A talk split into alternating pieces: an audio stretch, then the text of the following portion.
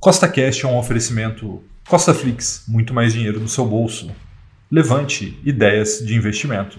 No podcast de hoje, eu vou te responder a pergunta que eu mais venho recebendo nessa última semana, que foi: ainda vale a pena investir em fundos imobiliários? Então, se você já gostou do tema desse podcast, segue Costa Cash aí na sua plataforma, pois temos três podcasts por semana, sempre com o mesmo intuito colocar mais dinheiro no seu bolso. E lembrando, nada do que eu falo aqui é uma recomendação nem de compra nem de venda, é apenas para te inspirar a investir melhor.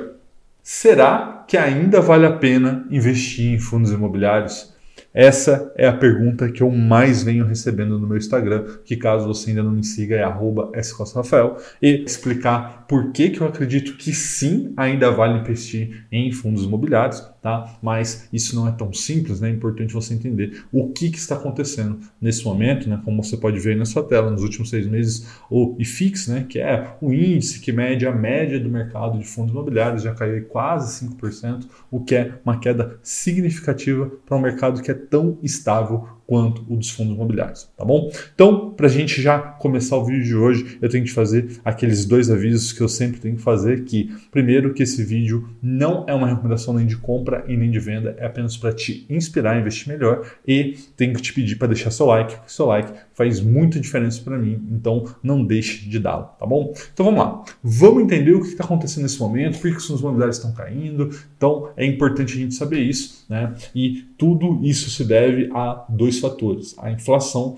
e aos juros que está subindo. Né? Tem aí na sua tela duas reportagens. Né? Primeiro, IPCA, inflação avança para 0,96% ao mês ali de julho e atinge quase 9% nos últimos 12 meses. E a gente teve reunião do Copom, né, que aumentou a taxa de juros, e aí o mercado começou a projetar uma nova taxa para dezembro aí de 7,25% por conta do IPCA subindo. Né? Então, temos aí um cenário de inflação subindo e o Copom correndo atrás do prejuízo né? já devia ter subido os juros antes, não subiu, agora está tendo que subir meio às pressas, e isso faz com que é, exista consequências sobre o mercado. Né? Qual que é a primeira consequência? É a reprecificação do Tesouro Direto. Né? Tem uma imagem aí para você que tem ali as taxas de vários títulos do Tesouro Direto que eu tirei hoje, que é a hora que eu estava gravando esse vídeo. Então veja ali, pré-fixado para 2031 já passou de 10%. Né? A gente vê ali o Tesouro IPCA pagando mais de 4%, mesmo os de 2026, os mais curtos, e os mais longos já batendo 4,67%. E esse de 4,67% é o mais importante que a gente tem que olhar para esse vídeo. Tá? Primeiro, informação importante, né? antigamente esse título chamado Tesouro IPCA+, né? que é nada mais nada menos que um título que te paga a inflação mais um juros real, ele chamava de NTNB, né? Então ele teve um, uma, um rebranding do nome, né? O Tesouro Direto mudou o nome para ficar mais palatável para o público, então hoje se chama IPCA+, mas o gráfico que eu vou te mostrar daqui a pouco, ele vai estar tá NTNB, mas sabe que é a mesma coisa, tá? Então veja que o juros real do Brasil de longo prazo está em 4,67%. E por que, que isso é importante? Tá? Porque existe um prêmio histórico de 3%, na realidade, para ser mais preciso, de 3,1% sobre esses juros de longo prazo do Brasil e o yield médio do IFIX. Tá? Então, calma, se você não entendeu nada, eu vou te explicar. Tem um gráfico na sua tela que mostra qual que é o yield do IFIX né, que é a linha azul, a linha de cima, e a linha roxa, que está um pouco mais para baixo, é a NTNB, né, como eu te disse, né, é o título de IPCA+. Então veja que esse é um gráfico que vai até janeiro de 2021, é um gráfico de 10 anos, tá? e veja que ali em janeiro de 2021, o yield do IFIX era de 6,4% e o da NTNB era de 3,3%.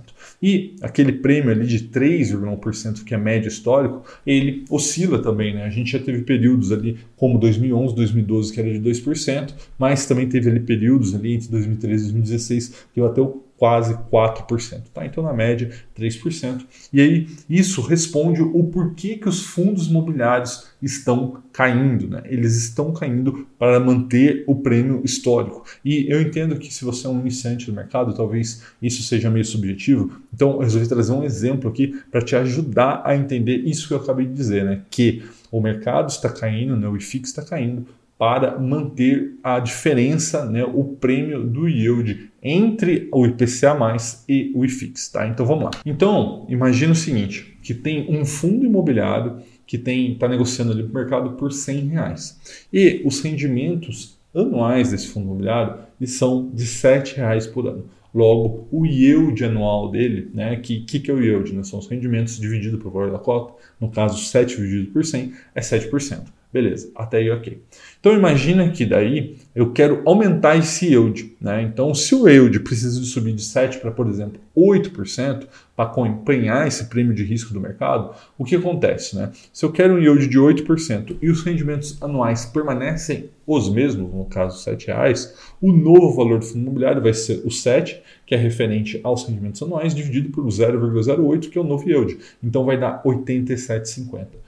Ou seja, se eu quero subir o meu yield de 7 para 8%, mantendo o meu rendimento anual, meus fundos imobiliários precisam cair de 100 reais para 87,50, que é exatamente o que está acontecendo nesse momento. Então, qual é a conclusão que eu quero que a gente tire aqui junto? Né? Primeiro é, Quanto maior a inflação, maior serão os juros, né? ou seja, mais o Banco Central vai ter que aumentar a Selic. E quanto maior for essa Selic, quanto maior for esses juros, maior serão as taxas do Tesouro Direto.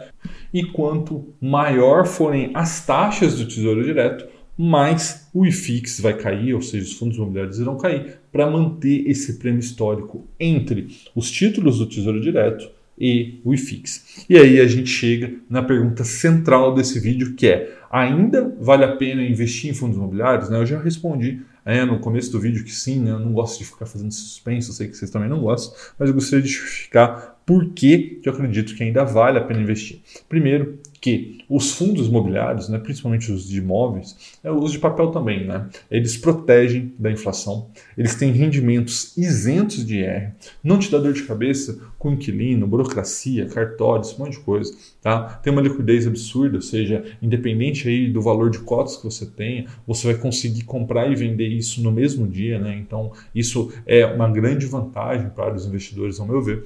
A diversificação, né? você pode investir em fundos imobiliários, desde shopping, de é, lajes corporativas, galpões de logística, é, CRIs né, de crédito, é, high yield, é, high grade, enfim, uma série de coisas e o mais importante, ele te gera renda passiva mensal. Isso possibilita que você possa fazer, por exemplo, uma renda para você se aposentar, se essa for a sua vontade. Né? Então, qual que é o recado importante aqui para vocês? Ainda vale a pena investir em FIIs? Sim, obviamente que vale, porque se você vendeu seus fundos imobiliários, você vai comprar o quê? Vai comprar renda fixa. E aí você vai para ações. Ações também são um ótimo ativo de longo prazo, não tenha dúvida disso, já falei bastante sobre isso. Mas fundos imobiliários, na minha visão, é uma importante classe de ativo que todo investidor deveria ter e aqueles que já estão lá no terceiro passo da vida né, do investidor, né, que lembrando aquele vídeo que eu fiz sobre ciclo de vida do investidor, na terceira fase, é importante remunerar o patrimônio e, na minha visão, não tem nenhum ativo hoje pro brasileiro que seja tão interessante para remunerar seu patrimônio